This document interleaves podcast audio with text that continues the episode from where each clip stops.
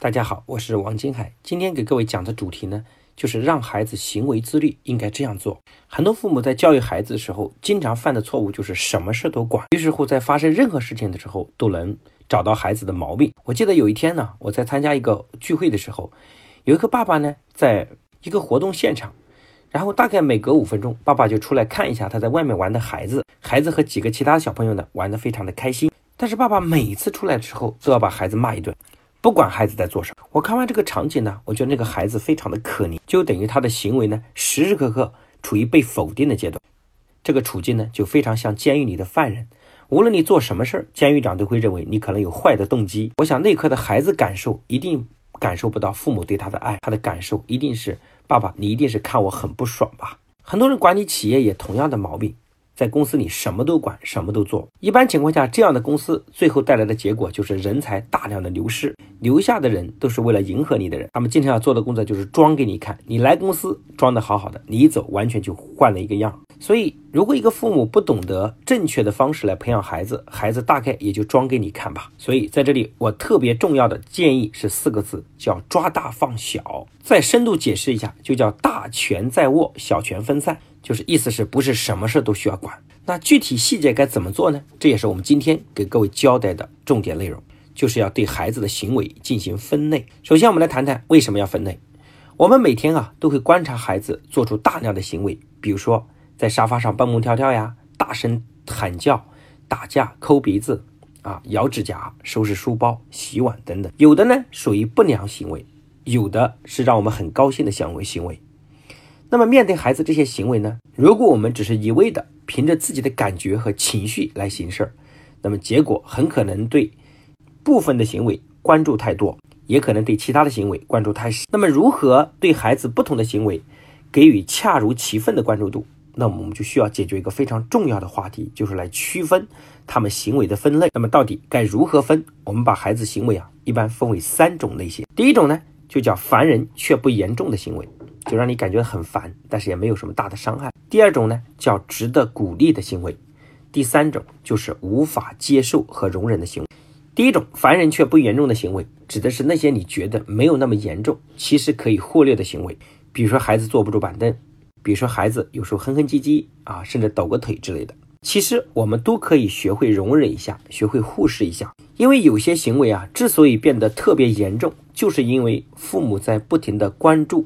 当我们不停要求孩子指正的时候，其实也强化了他的负向行为。那么第二类呢，就是值得鼓励的行为，就是我们看到的都是孩子鼓励的行为，同时把它大声表达出来，于是乎很多好的行为被强化，也会同时延续下去。当然，特别重要的就是无法接触的行为，这就是你认为孩子的底线和原则。那这样的行为呢，一般就需要建立规则。关于规则如何制定，我们在前面的课程中也有相应的涉及到。那么我们在接下来几课中也会强化这个方面的内容。同时，在无法接受的行为中啊，我们最好还能罗列出一些大问题。大问题呢，实际上是对无法接受的行为的分类。比如说，我们把打人、咬人、乱吃东西、虐待小动物等归因为伤害自己或者他人；把乱发脾气、大喊大叫、骂人、随地吐痰等行为归结为粗鲁的语言和行为；把破坏玩具、在墙上乱画等行为理解为搞破坏。那么这样，我们在大问题里面就可以写出这三类，这样就非常方便。我们在制定规则的时候，可以制定好大问题的规，因为我们不可能罗列着每个琐碎的行为。当我们行为进行分类之后呢，我们该如何针对这三类行为？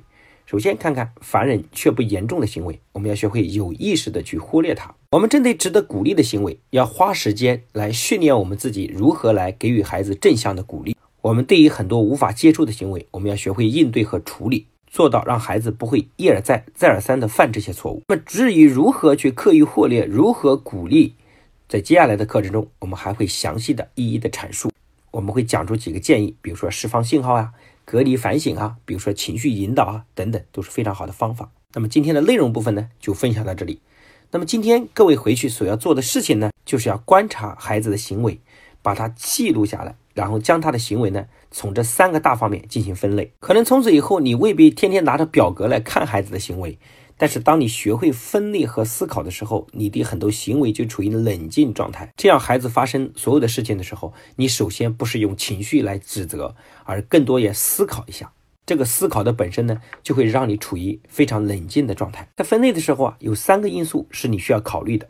第一个呢，就是孩子所处的年龄段和发展特点是有关系，因为不同的年龄段啊，期望不太一样。第二个也要考虑场合，比如说孩子在家里，在沙发上躺着，和到公共场所占好几个沙发，其实之间的处处理方式是不一样的。三个，分类之后呢，要全家统一思想，家人。在面对孩子的时候，要保持语言和行为上的一致性。如果你觉得你的另一半可能不能很好的配合，请也让他也同样来学习我这样的课程内容。我们的后台有家长留言说：“为什么我觉得你们的课程特别落地呢？”或者是很多家长直接说我们的操作性非常强，受益良多。也有家长直接表白说：“您的课程呢，是我这么久听的最好的课程。”非常感谢大家对我们的认可和支持。我们之所以能做到这一点呢，是因为我们福音在刚刚开始发展的时候啊。我们就成立了自己的研究院，来基于大家在生活中碰到的困难，我们来做深入的调研的需求的反馈，来做了这件事情。所以，我们站在帮助大家的角度来做了深度的思考。所以，各位你们在教育孩子中碰到的问题，其实我们整个研究团队都已经研究过了，可能跟我们这种读书过来的人有很大关系吧。相对很多学历低一点的人，我们更善于去做思考和总结。最近呢，我们也还在做另一件事情，我们。看了大量的到了小学高年级和初中学习能力比较弱的孩子哈，我们研究发现都出现过一个严重的问题，他在更小的时候缺乏对学习兴趣的培养。实际上大概归结为可以这样理解，就是我们从一年级开始读书啊，开始上学认字，然后到了三年级之后呢，我们大概认识的字呢能够够上自己可以自主阅读的状态。但是中国的教育你知道，到了三年级呢就有应试的压力，然后作业呢就写得很晚。所以我们又没有时间来阅读很多大量的课外书籍，然后到了初中就更加没有的说。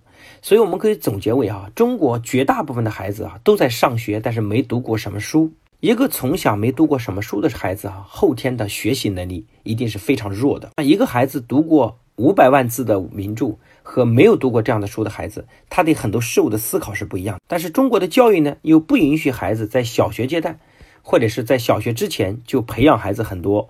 一些识字啊等方面的能力，认为这是超纲教学。实际上，我认为呢，这一点是非常有误区的。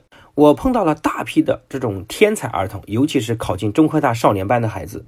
其实我跟他们父母的深度接触的时候，发现孩子资质也很普通。但是这样的父母一般出生于什么像老师的家庭，因为他们从小在家庭氛围中，父母就教他们提前进入阅读状态。我碰到一个最厉害的孩子，七岁的时候已经自主阅读超过一千五百本书，这里面包括了很多物理、科学等等，所有的书呢，孩子在没有上过课文之前都已经把它读完了。很多人担心说那样的孩子负担不是很重吗？其实错了，一个孩子觉得是负担，就是进入考试的时候。如果没有考试的状态，没有考试的要求，其实孩子是觉得很愉快的。所以，我们一定要在孩子没有读书之前，还没有进入学校应试之前，或者是在三年级没有应试压力之前，我们要让孩子在学习上充分找到乐趣。这样的孩子，他就是学习上的有天分的孩子。但是，我们看到的现象是，大部分从三岁开始呢，很多父母就买了大量的绘本，他们给孩子在读。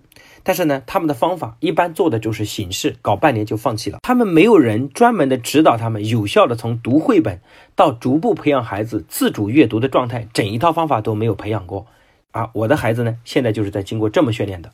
所以现在呢，其实也才啊，老大也才四岁，但是已经可以读很多书了，而且每天回来就特别喜欢看书，大概英文单词也认识四五百个以上了吧。所以，我们再把这一整套的培养孩子进入自主阅读状态的方法，把它变成工具和软件，将来呢，我们要帮助天下的很多父母，教会他们提前来培养孩子进入自主学习和阅读状态。如果你也认同我所表达的想法。